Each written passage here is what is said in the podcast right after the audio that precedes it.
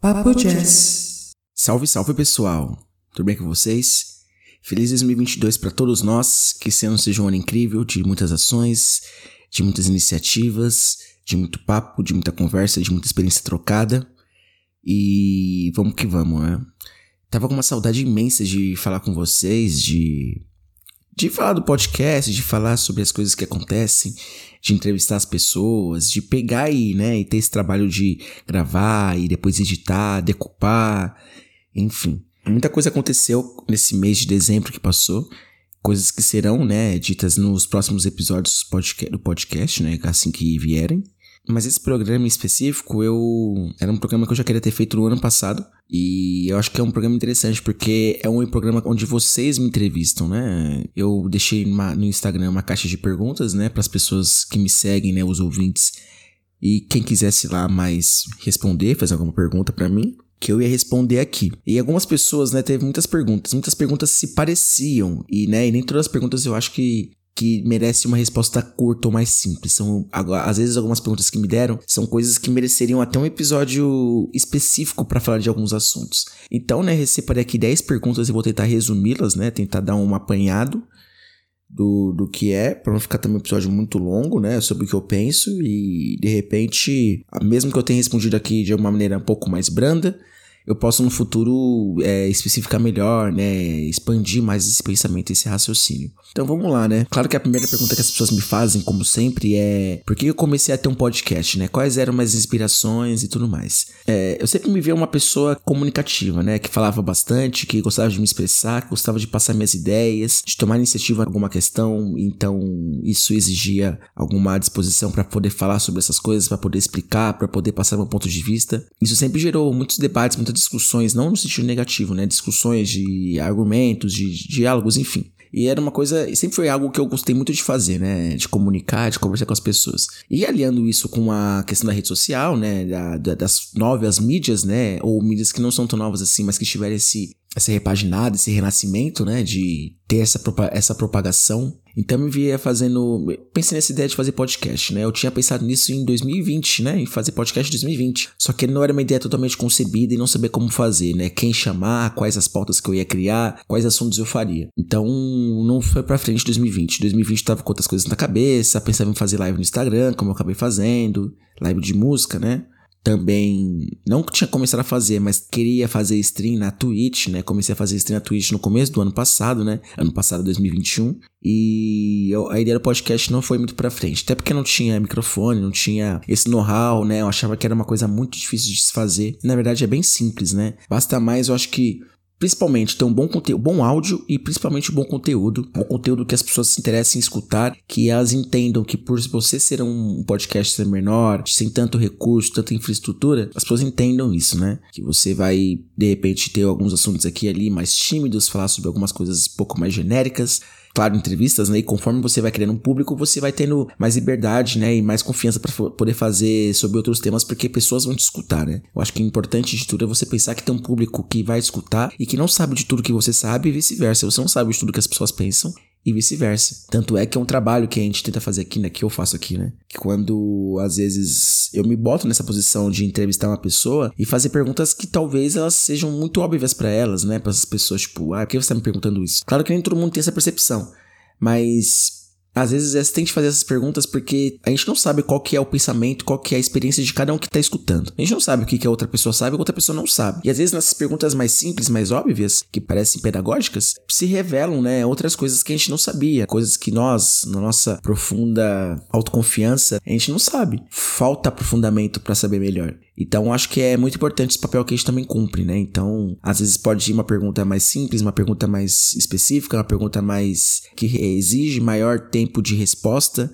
Então, eu fico feliz em saber que Claro que não é o ideal, mas assim, as coisas elas vão caminhando nesse sentido, né? De, de que a pessoa vem aqui, faz uma entrevista, consegue conversar sobre vários assuntos.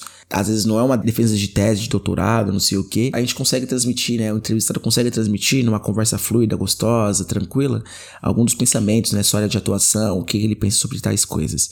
Eu me sinto feliz de ter, né, porque nossa, no, nosso feedback são as pessoas que escutam e que conversam com a gente, que mandam mensagem, que, que comentam algum episódio, alguma fala específica de algum entrevistado. Para mim isso é extremamente gratificante quando as pessoas elas vêm naturalmente, né? Não fico forçando ninguém a escutar, não fico enchendo o saco, mandando e-mail, sabe? Eu posto no Instagram, no meu Instagram, né, da página e vou postando, né? Porque as pessoas precisam saber, né? Porque nem todo mundo tá todo dia no Instagram ou nas outras redes sociais para conhecer. Então a gente tá lá todo dia postando e tudo mais, né? Criando é, mecanismos para atrair a pessoa a escutar, né? Por exemplo, separando trechos do episódio para que as pessoas escutem isso e falem, pô, de repente tem uma coisa interessante aqui. Nem que seja um minuto, duas, das duas horas que tem o programa, as pessoas elas veem que existe de repente alguma coisa interessante de se escutar ali. Eu sei que tem muitas coisas para além disso, porque tem estatísticas falando isso. Eu, a partir das minhas e que eu vejo, vejo em outros programas de podcast. E as pessoas elas não escutam um podcast de primeira de uma vez só. Vamos ser sinceros, ninguém vai escutar um programa de duas horas de uma vez só, né? É muito difícil isso. Eu mesmo, eu, eu mesmo escuto, eu só escuto muitos, alguns outros, porque são coisas específicas para mim, coisas de aprendizado, de inspiração, claro, os meus programas, né? Não tem como não escutar o que eu faço. Então, as pessoas elas escutam de forma fracionada, né? Elas e, e é, faz parte, não é, não é um problema isso. Então, eu sei que às vezes as pessoas elas vão escutar uma parte, vão parar, vão escutar depois tudo mais. Então, eu tenho que estar lá na rede social sempre lembrando a pessoa de quando ela tiver um tempo livre, ela tem que ela pode escutar o podcast, que ela deveria escutar o podcast e que isso vai é, tornando o podcast mais, mais popular também, né? Porque as pessoas vão conhecendo o que está sendo transmitido, porque eu acho que além de de, das entrevistas que tem, eu acho, pelo menos uma coisa de mim específica, né? Eu, eu acho legal de que, que, eu continue a gravar esses monólogos, né? Por exemplo, são relatos de vida, são pensamentos que eu tenho, raciocínios que eu faço sobre alguma coisa e que também servem para que as pessoas que, me, que estão conhecendo o podcast saibam melhor sobre mim, né? Que entendam melhor sobre o que eu penso, para quando chegar uma entrevista eu não ficar a pessoa que centralize, que monopoliza o assunto. Eu sou uma pessoa que. Eu, eu dou espaço pra pessoa que eu tô entrevistando conversa, falar. Claro que às vezes eu pego para falar uma coisa específica e acabo me alongando, né? Que às vezes isso acontece. Mas com o tempo também isso foi mudando, né? Conforme eu fui entendendo como é que funciona isso, ou como eu deveria deixar o entrevistado à vontade. Então, é, é tudo por aí, né? São pequenas coisas que você vai pegando com a experiência de fazer podcasts uma vez por semana, ou duas vezes, é, ou dois episódios por mês, enfim são experiências muito boas, né? E quando a gente vai ficar, quando a gente se afasta um pouco disso, né? Como eu fiquei esse um mês inteiro trabalhando no shopping, a gente vai, ou a gente cria saudade, ou a gente dispersa, né? E eu criei saudade de poder fazer uma coisa totalmente minha, é, orgânica, que eu faço, realizo do começo ao fim. Eu pego, gravo, edito, separo, boto o efeito, faço, é, enfim, faço corte e mostro para as pessoas, né? E eu tenho sido muito grato em relação à, à, repercussão que isso tem tido com as pessoas que me conhecem bem e as pessoas que não me conhecem. Uma coisa muito louca, né, que eu reparei é que as pessoas que mal me conheceram ou mal me conheciam, elas, elas são as pessoas que mais tem uma, uma resposta enérgica em relação ao podcast, como tipo, olha, eu não conhecia o Jazz ou o Thiago dessa maneira, e é legal ver que ele tá fazendo uma coisa diferente, uma coisa que talvez nem todo mundo faça assim pra se expor, né? Porque é aquela questão da exposição. A gente abre o Instagram e as pessoas vão falar com a gente nos stories, elas usam filtros, né? Não com a gente diretamente, elas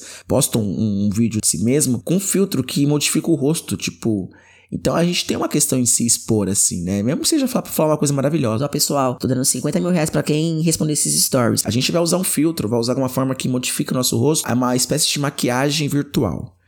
Então, maquiagem severa, né? Porque às vezes ela até modifica nossos fenótipos, né? Às vezes nosso nariz fica fino, é, nossa boca fica diferente, nossa pele, nosso tom de pele fica mais claro, enfim. Eu, por mais que eu tenha imperfeições, meus dentes não sejam ideais, minha barba tá para fazer, às vezes o cabelo tá meio bagunçado e tudo mais, eu tento criar isso quando eu vou fazer vídeos para falar para as pessoas sobre o que tá acontecendo no podcast ou em relação a outras coisas, eu tento mostrar o meu rosto, porque essa é minha imagem real né? Essa, esse sou eu. E a última coisa que eu quero passar para as pessoas é mentira, né? Eu quero transparência nas coisas que eu faço, que as pessoas entendam isso para darem credibilidade ao que eu vou fazer, seja bom ou ruim, seja bem feito ou mal feito, né? Mas existe credibilidade, existe vontade naquilo, né? Às vezes as coisas não podem ser como a gente esperava, mas a gente tá tentando fazer, entendeu? E eu acho que é isso que é importante também se valorizar. Claro que você não vai consumir um conteúdo de, de baixíssima qualidade ou muito ruim, ofensivo, enfim. Mas a gente pode perceber a disposição da pessoa em fazer alguma coisa rolar, em fazer aquilo acontecer, né? E claro que você vai, vai julgar isso, vai aprovar isso ou não, porque As pessoas que estão fazendo conteúdo, criando conteúdo na internet, elas estão sob julgamento, sim, sob escrutínio das pessoas. Não existe isso, existe, estão sim. Porque ela tá fazendo uma coisa para expor pra pessoa, que outras pessoas gostem do que ela tá fazendo. Então ela tá assim, sobre uma certa forma de julgamento. Né? Não dá pra negar isso. Se a gente é julgado, se a gente querer, imagina quando a gente tá se propondo a fazer alguma coisa. Não tem conversa. Enfim, não sei, eu me, alongo. Eu tô na primeira resposta ainda e já deu quanto tempo de podcast já? Já deu 12 minutos. Aí de mim pra editar depois, né? E as inspirações que eu tenho são bem poucas, assim, porque, como eu falava, né, como eu disse, né, eu não escuto muito podcast, né? Alguns podcasts eu acho muito de baixa qualidade. Eu acho que tem. Pô, polêmica, hein? Eu acho que tem muito podcast é, valorizado por aí, claro. Não tô falando dos famosões, não. Tô falando desses medianos aí que tem, enfim, patrocínio Caralho 4. Eu acho que tem podcasts valorizados aí que tem pouco conteúdo. Seja às vezes por a pessoa ser famosa, por ter feito alguma coisa na mídia, e botam qualquer pessoa lá para fazer um, um, programa de entrevistas e às vezes as pessoas não têm esse preparo. Ou às vezes tem esse preparo porque tem uma equipe de jornalista atrás, tem produtor, tem um monte de coisa, gente que vai fazer é, pesquisa.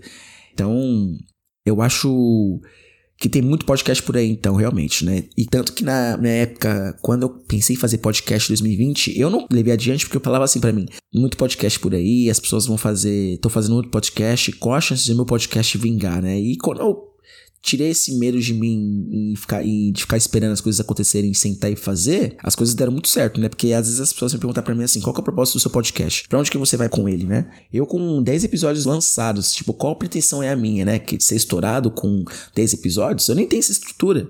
Se eu começar assim, ah, beleza, tá famosão aí, você tem que fazer episódio pra caralho. Não tem tempo pra isso. Não tenho equipe para fazer coisa pra mim, pra editar um programa. Agora é um pouco mais fácil para mim, mas eu levava dias para editar um programa, um episódio. Dias eu levava. Agora é um pouco mais fácil, se eu tiver tempo livre e tudo mais, disposição, né? Porque às vezes a gente se dispersa. Mas é, eu acho que tudo isso eu comprei um tempo, assim. Quando eu chegar lá nos meus 100 episódios, tomara a Deus que chegue. é, eu já vou ter muito mais know-how do que se eu fizesse 10, 20, entendeu? Então, eu tô tranquilo com isso. Claro que eu não posso achar que o podcast é o meu ganha-pão de agora, né? Fazer, fazer coisas, né? Trabalhar, ganhar dinheiro para aliar isso com as coisas que eu faço e também para adquirir experiência em outras coisas para poder também trazer pro podcast, né? Então, eu tô tranquilo em relação a isso. Eu não quero dar um passo maior que a perna porque eu já fiz isso várias vezes e eu me frustrei. Eu já comecei a fazer muita coisa, gente. Eu já comecei a fazer muita coisa. Eu já contei alguns episódios que eu já fiz na minha vida, mas eu não, não resumi muito, né? Como o segundo episódio que foram que é sobre os trabalhos que eu já tive, tem alguns trabalhos que eu deixei de falar sobre, né? Ou alguns perrengues, mas isso vai sendo dito ou explicado ao longo dos próximos episódios, né? Dos próximos episódios. Então, é, é eu já fiz muita coisa na minha vida, né? Já comecei, muito, já tive muita iniciativa de começar as coisas e por algum motivo achar que não ia mais para frente e então eu parava de fazer. Então, isso já aconteceu muito, né? Eu tenho 26 anos agora, então já tive alguma, algumas coisas que eu quis fazer e parei de fazer. E de repente, coisas que quando tava começando a engrenar, né? Não engrenar pra caralho, mas assim, tava começando a dar algum fruto, algum resultado, alguma repercussão, e eu parava de fazer, sabe? É, então, eu não quero mais isso assim pra minha vida, né? E se eu vou fazer, se eu tiver isso, que eu entenda muito bem o que eu vou fazer e não ficar com o pé pela mão, né? Ter alguma carta na manga, né? Então, é meio que por aí. Minhas inspirações, o podcast são, por exemplo, a primeira inspiração que eu tive na questão de como conduzir a entrevista, não das entrevistas ou do formato em si, mas é o Joe Rogan, né, Experience. Porque a gente pensa que o podcast, né, geralmente eles estão muito estruturados em Olá, tudo bem? Eu sou o Thiago Jazz, esse aqui é blá blá blá, e faz tal coisa, tal coisa, tal coisa. Eu não, não sei se é uma forma de fazer, claro, mas eu acho que fica muito engessado o podcast quando você, uma entrevista, quando você começa ali de uma forma estruturada e você não permite falar de outras coisas e você soltar o entrevistado para poder conversar sobre vários assuntos, e aí você chega num assunto mais importante. Às vezes com o começo de podcast, porque as pessoas elas se prendem, é, é mais podcast pequeno, né, menor, com uma pessoa que não é famosa.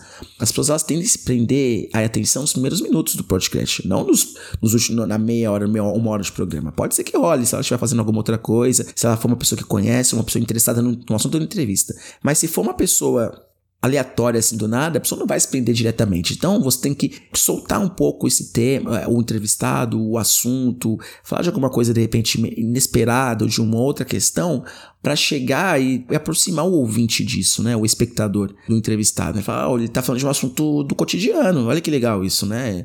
Talvez não seja que eu concorde, mas é uma coisa sobre. Então você aproxima, aí depois você chega com um assunto que é da área de, de estudo, de atuação da pessoa entrevistada. Então a gente tem esses mecanismos, não é uma coisa que ó, eu penso uma técnica, mas é uma coisa, eu pensando assim, como eu gostaria de ser entrevistado. Eu não gostaria de ser uma coisa totalmente estruturada, não, isso aqui é o Thiago Dias, ele faz tal coisa, isso, isso, isso. É legal também, mas eu acho que a gente pode fugir um pouco dessa coisa muito padrão que muito podcast por aí faz e que tem seus méritos por fazê-lo também. Então, o Joe Rogan nesse sentido, né, ele, ele começa, às vezes a entrevista começou antes de ele começar a gravar, como é que eu faço também. E ele bota lá o. Ele não, o, o rapaz que ajuda ele lá, né? Que ele tem uma equipe. Ele dá o play lá e começa a entrevista, tudo bem, né? O Joe Rogan tá fazendo isso há uns, uns 10 anos, eu acho, já, né? Então ele tem acho, quase, quase duas mil entrevistas. Ele faz umas duas, três entrevistas por semana, né? Olha a estrutura do cara. Né? Um dos mais populares. E às vezes o cara, ele fala muita merda, ele é negacionista em algumas coisas, não sei o quê. Ele tem as suas controvérsias, né? Mas como estrutura do podcast, como formato, eu acho um formato muito interessante. Né? Esse é formato que eu quis aplicar, né? Quem sabe no futuro a gente possa fazer um videocast, colocar uma câmerazinha, tudo mais, entrevistar com a pessoa, quando a pessoa estiver perto, né? Nesse sentido, é foi uma inspiração. Claro que não, é, não sei se é inspiração, mas eu acho que serve um pouco. Era o Foro de Teresina, não pela, pelo. Claro, o conteúdo é incrível, é ótimo, mas pela forma como eles editam podcast. É um podcast que eles vão em cima da palavra ali, da, da fala da pessoa, é totalmente certinho ali em cima correção de erros é muito bom, de vício de linguagem, de enrolação, é, tipo, é, é, A edição me pega muito, a edição é, é exata, assim. E eu, eu sou uma pessoa muito que leva muito isso a sério. Às vezes eu levo um pouco mais de tempo na edição, porque eu fico pegando esses pequenos errinhos, porque eu quero que seja uma, fala, uma conversa, uma, uma, um diálogo fluido, né? Que a pessoa tenha prazer de ouvir, porque o áudio tá bom, porque não tem muita enrolação, muita, muito vício de linguagem, muito erro de fala seja uma coisa que fala, caralho, que, que áudio bom, que continuidade, que fluidez no diálogo, no discurso, né? Eu gosto disso. Às vezes não acontece isso porque é foda, né? Parece que a gente engoliu uma capivara para falar às vezes. Mas eu tento fazer isso ao máximo, seja com a minha voz e com a voz do entrevistado, né? Então, o Foro de Teresina, além do seu conteúdo, que não é o conteúdo que eu trato aqui, mas pela forma de edição deles eu gosto bastante. Xadrez Verbal, por causa do. Também o conteúdo é ótimo, excelente, é o melhor podcast do Brasil mas também pela qualidade do áudio. Né? Olha só, falando de coisas técnicas. O, o áudio do xadrez verbal é um áudio que você pode escutar em qualquer lugar que vai ficar bom. Não que os outros não sejam, mas é muito bem editado, masterizado, enfim, não sei o que eles fazem lá. É muito bom o áudio, é muito bom o som deles. Então, é claro que eu tô puxando um podcast que eu gosto, né? Elogiando o conteúdo deles, mas também falando dessa parte mais técnica que é o áudio, a, a forma de edição, essas coisas que talvez passem despercebidas pelas pessoas mas no geral elas têm uma certa predileção, um gosto, porque elas não notam isso, mas elas, elas sentem isso quando escutam, porque o ouvido é uma parte muito sensível do nosso corpo, então tem que ser bem tratado. Né? Não dá pra fazer um, um, programa com chiado, com muito alto, estourando o, o, o fone de ouvido. Não dá, porque a pessoa não vai escutar, tá ligado? Então, são, são coisas que eu me pego, né? Conteúdo, forma de conduzir, forma de edição sonoridade, né? Eu acho que essas coisas, né, se unem para você criar uma coisa que conforme o tempo você de fazer, conforme você vai fazendo com o tempo, conforme você vai criando, chamando pessoas para participar, você vai criando essa experiência para poder editar mais e fazer do seu jeito mais autêntico possível, claro, sempre buscando uma melhor é, sonoridade, né, uma melhor edição para as pessoas é, gostarem mais de escutar, de terem prazer de escutar, de ficarem é, ávidas em poder escutar um novo episódio, né? Eu acho que é isso o que mais me motiva, o que mais me inspira, né, a continuar fazendo podcast. O que vai acontecer no futuro eu não sei, mas por enquanto tem sido isso. Papo Jazz. Bom, pergunta 2. Se ter um podcast é como mandar uma mensagem no mar. Bom, nunca tinha pensado dessa forma, né? Mas de certa forma é um pouco e não é também. Porque uma mensagem no mar, você não sabe se, né, metaforicamente, você não sabe se a pessoa, se ela vai chegar em algum lugar, né? Ela pode chegar em alguma outra ilha, mas alguém vai escutar, né? Ela vai ficar boiando meses e meses e meses. Mas, no sentido literal da palavra, né? Pode ser que uma pessoa escute, uma pessoa leia ou não. O podcast, você tem a certeza que pelo menos umas três pessoas. Exemplo, né? Eu tô falando assim, de pessoas próximas, seus amigos. Talvez eles não escutem inteiro, mas eles vão escutar alguma parte. Por isso que eu também me atento a fazer episódios mais curtos, para não desgastar muito, né? Quando às vezes é episódio de monólogo. É um relato de vida, é uma experiência. Eu sei que a pessoa não vai ficar escutando uma hora e meia de só uma pessoa falando, né? Então eu tento fazer meia hora, vinte e poucos minutos, 40 minutos, os meus primeiros episódios, né? Que eu fiz, tipo, os dois primeiros, que é meio experimental, que eu fiz, tipo, 40 minutos. Na edição, né, sem edição, ficou mais de uma hora de programa. Então, com edição ficou menos. Então, assim, é, eu tenho essa, essa coisa em mim de poder conseguir falar por uma hora e mais e mais e mais. É como se eu estivesse mandando um áudio longo para alguém. Longo, longo mesmo. A ideia de você, de repente, falar com as pessoas e não saber se você vai ser escutado, é, não me atinge muito porque eu sei que alguém vai escutar né? Até porque é, a gente faz um trabalho de. Não é um trabalho ideal, ou como eu gostaria que fosse, mas de rede social também, né? De, de mídia. Não é como se fosse uma mensagem esperando alguém escutar, sendo que ninguém sabe como chegar até ela, né? Não é como se fosse uma mensagem inesperada e chegasse para alguém para falar sobre isso. E, tipo, sei lá, uma, uma, uma fala, uma conversa para se comunicar a partir disso. Eu acho que tem suas coisas, né, de você falar sozinho, mas eu sempre falo é, no sentido que eu sei que alguém vai escutar. Pode, ser, pode demorar um pouco mais, demorar um pouco menos, mas eu sempre, eu sempre entendo ou imagino que alguém vai escutar.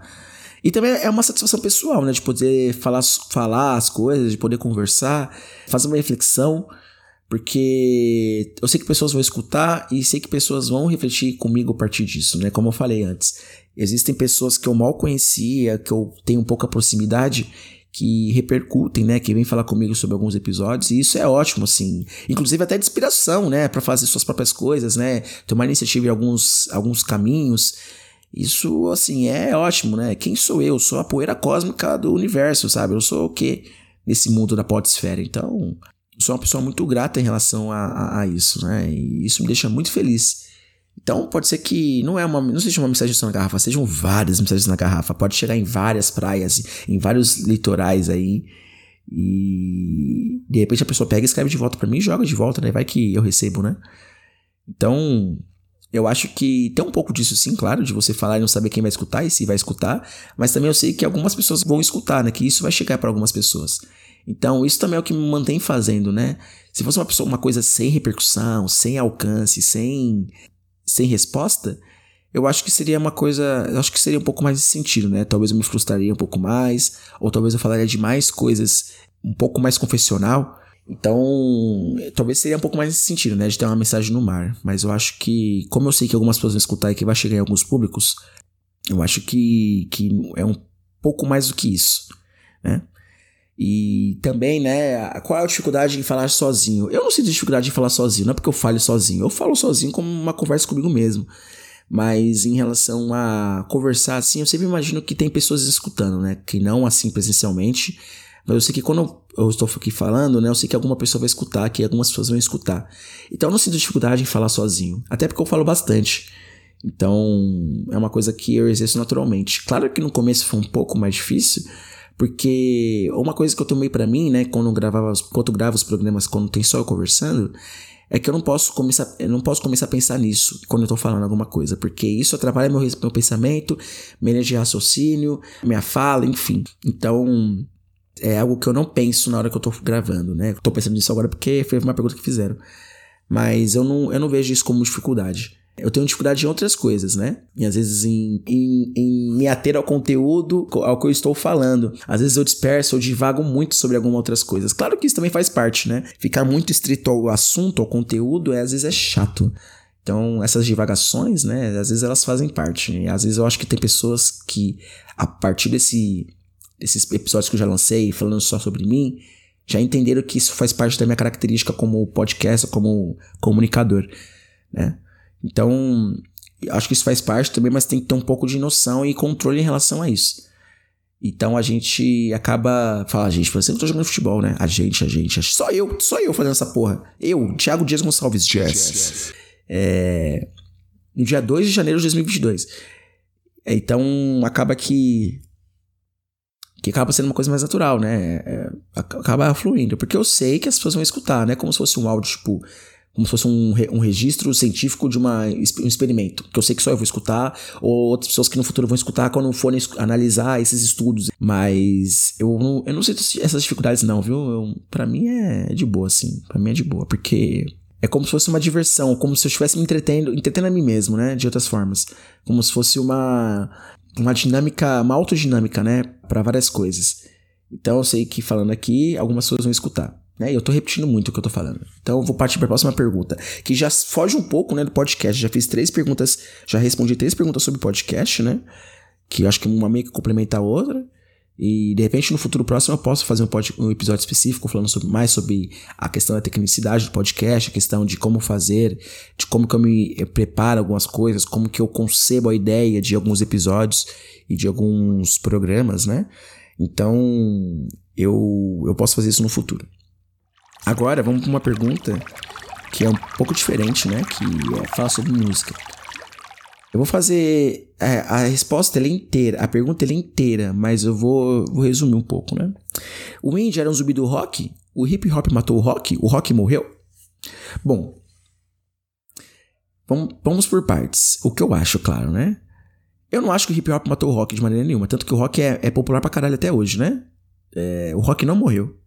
Rock ele perdeu sua força, né? Eu acho que para mim um grande último ato do rock, por assim dizer, ato midiático, para mim, eu acho que foi o Nirvana, né? Com Smells Like Teen Spirit ou Nevermind 91, né? Smells Like Teen Spirit é o clipe, né? O que resumia, de repente, alguma parcela da juventude americana, né? Ou yankee ou estadunidense e, e que, claro, né, foi vendida numa, num formato e comercializado. Eu imagino como o Kurt Cobain seria, como seria essa questão se ele fosse dessa era, né, dessa geração. Se o Kurt Cobain ele participasse da geração TikTok, né? Então, é, eu acho que como produto midiático, como propagação de, de, ideias, de algum formato de pensamento, eu acho que esse foi o último grande ato do rock, porque a gente associa também a questão da música com as questões é, de comportamento, de cultura pop, enfim, tudo mais. E as coisas têm suas eras, né? Se em algum momento era um cara com topete, com calça, calça, é, calça, car cargo não, né? Calça calça social com sapato de bico, hoje em dia é o cara com tatuagem no rosto, com cabelo colorido e, enfim, com uma marca, com uma marca de roupa italiana para ostentar. Mas as coisas vão mudando, são eras, né? As coisas vão acontecendo porque elas acontecem. É claro que a gente pode fazer alguns estudos, a gente pode ter algumas análises a partir de comportamentos que algumas pessoas com certeza já fizeram. A gente não prevê nada disso, não sabe como vai ser. Tanto é que algumas modas elas voltam, coisas que eram ridicularizadas na sua época em questão, agora elas voltam com verniz, com algumas coisas voltam com verniz de cool, com verniz de ousado, de exótico, de diferenciado, coisas que na época que, eles, que as pertenciam, né? Teoricamente, ou era mais popular, eram ridicularizadas por algumas pessoas, por alguns, alguns movimentos. Que eu tô falando de comportamento? Porque comportamento ele influencia. Então não é questão de como a gente percebe a questão da música, a questão da moda, a questão do cinema, a questão de várias coisas da arte, do entretenimento, né? Então, para mim o rock não morreu, ele só perdeu força, né? Nesse estilo de popularização midiática. Mas assim, isso pode ser, pode resolver no estalo, né? Digamos assim. Quem conhecia Fleetwood Mac. Ninguém conhecia Fleetwood, não é ninguém, mas assim, da nossa dessa geração, porra, só se o pai do cara tinha um disco e escutava, mas assim, fora isso, cara. Eu também, eu conhecia a banda, mas eu escutava, tá ligado? Não era, ah, vou ouvir esse disco aqui.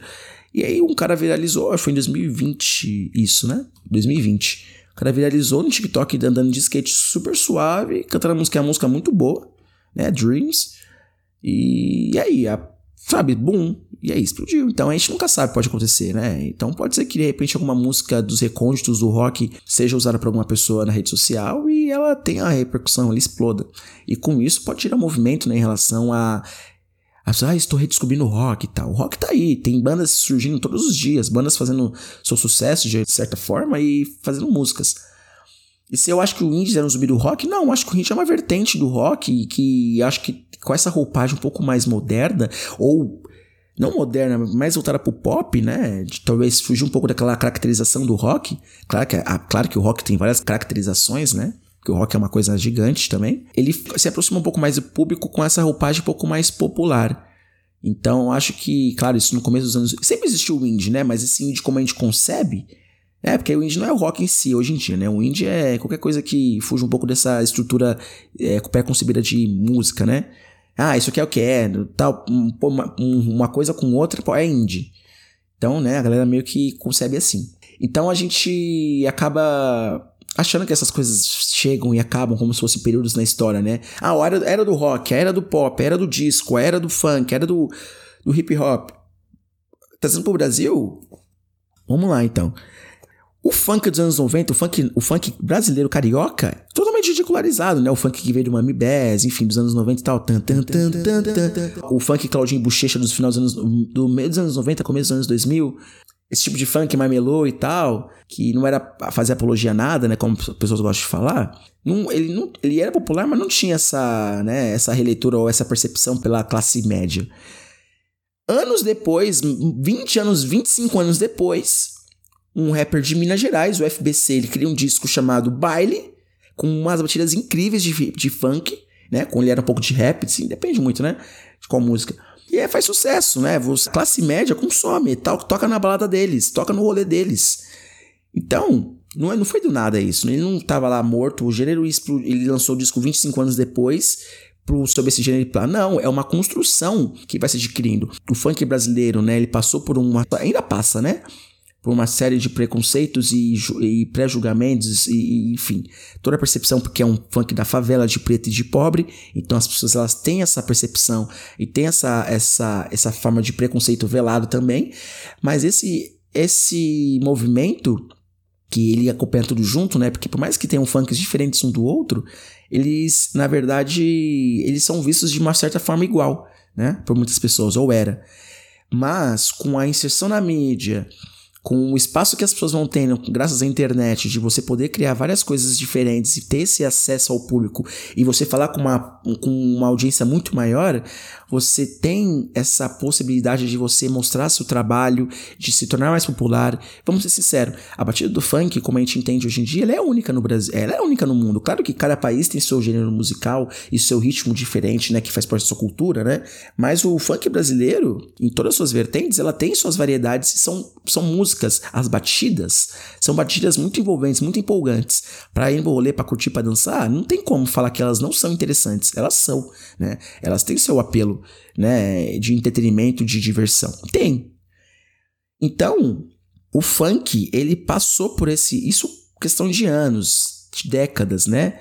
Quando não tinha aquele funk Bonde do Tigrão, aí depois, sei lá, Tati Quebra Barraco, pra vir para depois os, o funk ostentação paulista e o funk carioca continuar ali, né? Porque o funk carioca é que movimenta tudo, mas tem variações em outros estados, Minas Gerais, no Nordeste, é, no Sul, de repente também, mas a força é aqui, né? No, no Sudeste. E depois o que aconteceu? Com a popularidade, né? Com a, a com a profissionalização do funk de alguma maneira com canal no YouTube, com o Condicila, como outros canais de você tornar esse público mais visível, você mostrar um trabalho mais profissional em relação aos clipes e em relação a tudo que se faz, como gerir carreiras e, e lançar novos artistas e estar sempre na mídia e se vender como um produto, como um movimento cultural, o funk teve essa, essa exposição e teve esse fortalecimento. Para chegar, né, a passar por vários processos e ter clipes no YouTube com mais de um bilhão de views, quando o cara sampleia uma música clássica, né, que é o Bubum Tantan, que acho que se não me engano o, não, não lembro o nome do, do MC, mas ele ampliou uma música do Bach, né? Então, do Bar. Então, é toda uma coisa, assim, não é preto no branco. Tem todo um processo, tem todo um, um, caminhar, toda uma evolução, como tudo na história, né? Às vezes não é como a gente gostaria que fosse, no tempo que a gente gostaria que, que se tornasse, mas ela chega a isso, ela se torna isso, ela vai se construindo para se tornar uma coisa diferente do que é, porque é um movimento orgânico feito por pessoas, né? É isso. Então, o funk, né? A explicação toda, porque para ver como o funk, eu falo do funk porque é uma coisa mais próxima da gente.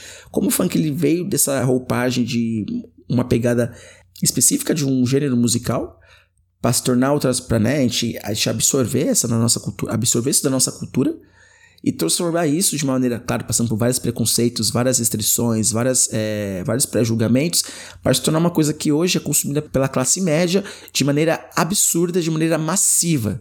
Assim, você vai no show de funk hoje, qualquer artista que surja, ou e você vê, na verdade, é, brancos de classe média consumindo show. Pessoas que há 20 anos, 20 anos atrás não, né? Uns 10, uns 5, 7, 8 anos atrás, não iria. Ou de repente teria problema dos pais em ir, né? Você associaria isso com problemas, com de repente, ah, vai dar algum problema, vai ter traficante, vai ter bandido. As pessoas pensavam assim, elas pensam às vezes, muitas pessoas.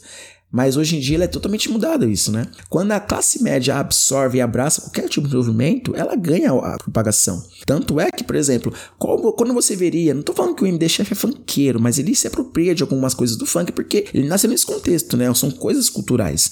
Quando você veria dois artistas de funk, ele e o Don Like, não funkeiros, mas rap, é, rapper funks, enfim, fazendo comercial da Casas Bahia, né? Tipo, ou seja, para você ver como, para nós vermos como esse gênero ele alcançou, ele tem seu estado, seu espaço garantido na mídia. Eles botaram Pericles, a Maria Mendonça, né? Que, enfim, se foi. E outros artistas, então botaram artistas de vários gêneros musicais. Não era como se o funk continua sendo marginalizado. Não, o funk ele é um dos gêneros mais populares do Brasil e já era. É, então ele tem seu espaço na mídia, tem sua, sua popularidade, tem sua tem seu engajamento, né? Então ele já está consolidado aí. Então nada mais natural do que você perceber isso como parte da nossa cultura também e não ficar tipo, ah, não, isso aqui funk, não escuta, isso aqui não escuta, sabe? Faz parte da nossa cultura.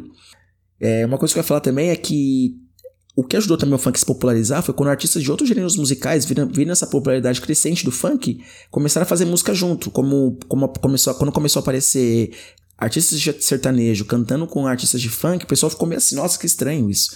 Mas começou a rolar isso. Aí depois, artistas do rap, né? Como muitos MCs também, como eles tinham essa naturalidade de rimar, foram pro rap também, né? Ou começaram a fazer música de rap e música com pegada de funk. Que tornou também um gênero único, né? Se tornou uma coisa única também, né? Então por isso que eu falo, o funk é uma coisa muito abrangente no Brasil e tem muitas variações. Isso também ajudou a tornar o funk mais multifacetado, né? E plural para muitas pessoas. E por mais que você não escute esse tipo de funk ou outro tipo de funk, você acaba de repente ouvindo uma melodia de uma outra música que você escuta, um artista mais pop, que tem elementos, né, que incorporados desse gênero musical, né? Então é meio que por aí, né? Eu, eu falo do funk como repetindo, né? Porque é uma coisa mais próxima da gente. Mas é, é, é, isso, né? Tipo, as coisas elas não morrem, elas não deixam de existir, elas são transformadas, elas têm seu momento de auge, de repente, de, e de decaimento, de descenso, né? Ou de alta e de baixa. Então, uma coisa que eu acho fora só é a forma da, da divulgação do rock, né? O rock, de repente, ele se vê num nicho muito específico, né? Então ele se. Às vezes, de repente, não se abre, não se dispõe a fazer coisas diferentes.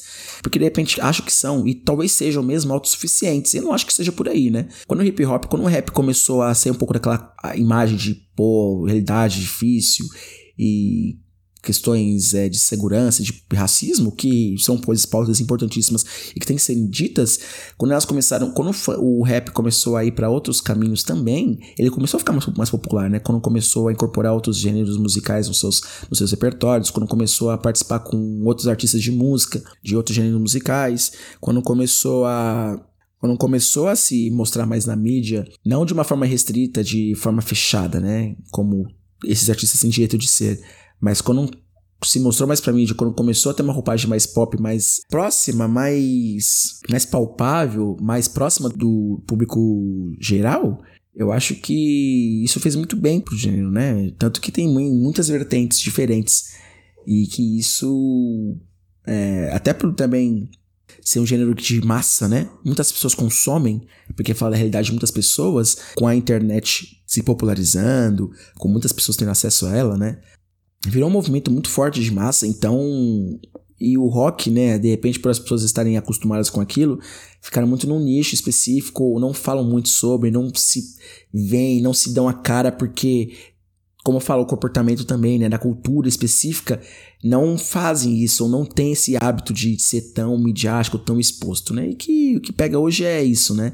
Não dá pra você ser só artista hoje, né? Você tem que ser, qualquer área que você faça na exposição, você tem que ser influenciador digital, seja um cara que joga videogame, joga computador, joga no computador, seja, seja um cara que é atleta de algum esporte, não dá pra ele ser agora apenas, né, só só o cara que ele exerce a atividade dele, né? Ele tem que ser influenciador digital, tem que estar na mídia social, né? Porque as pessoas precisam saber o que está fazendo, não precisa saber tudo o que está fazendo, mas tem que ver aquele lado além do que você especificamente faz, né? Fora, fora apenas a sua área de atuação, porque a, a sociedade hoje, o comportamento de hoje pede isso, né? Não estou falando se exige, mas pede isso. É, claro que a gente entende que é ótimo ou é legal também para algumas pessoas, por exemplo, fazer alguma coisa e ficar dois, três anos isolada, tipo o Kendrick Lamar, né? O Kendrick Lamar, ele não aparece na mídia e foda-se, né? Tem um puta trabalho sólido e não aparece. Tudo bem. Mas muitos artistas não fazem isso, né? Querem manter relevância e tudo mais. Tudo bem, né? O, a, o conteúdo do Kendrick Lamar por si só, né? A música dele, né? Já, já se garante por si. Mas tem muita gente que não pensa assim, né? Muita gente que quer estar na mídia, que também por, por contratos publicitários, por espaço na mídia, por influência, né, em relação a movimentos, em relação à participação e outras coisas, a, enfim, falando mais do gênero musical, né? e fazer filmes, enfim, estar na mídia, né? Participar, ganhar dinheiro, ter influência. Muita gente vai por esse caminho. O que às vezes pode ser perigoso quando você se expõe demais. Então, é meio que isso, né? Mais uma vez, uma resposta longa, né? Para um assunto aqui. Ó, 44 minutos. Eu tô na resposta 3 ainda. Essa é a resposta 4. E é meio que isso, né? O, o rock não morreu, como outros gêneros não morreram, eles passam por transformações e a gente tem que estar atento para acompanhá-las, né? E nossa forma de dar valor a isso é valorizando esses artistas, é mostrando os que, o que eles fazem, apoiando-os nas redes sociais, compartilhando as músicas deles, né? É, mostrando para as pessoas. Eu acho que o mais importante de tudo na música, além da música em si, é você compartilhar as coisas, né? Você mostrar para as pessoas o que elas têm feito, são, que é legal para você, que importa para você, e que outras pessoas às vezes que não têm acesso a isso ou não sabem que, que existem, é, vai conseguir conhecer através de você, né? Enfim, eu acho que é um movimento que é natural de, de quem tá na rede social, enfim, tudo mais. Então, quero agradecer, né, quem escutou até aqui, obrigado por isso. Não deixem de dar seu. de seguir no Instagram, de assistir no YouTube, no Spotify. Agora no Spotify tem um recurso que você pode dar uma nota, né? É, de 0 a 5, ou de 1 a 5 estrelas pro programa do pro podcast. Dê a nota que você acha que é importante, nota que você acha que vale podcast. Eu dei 5 estrelas. e com isso, né, também ajuda bastante o podcast crescer e tudo mais. E a gente vai seguindo nesse caminho, né, nessa toada. É isso, pessoal. Tamo junto, muito obrigado. E vai ter a parte 2 desse, desse episódio. Até a parte 2. Valeu. Valeu.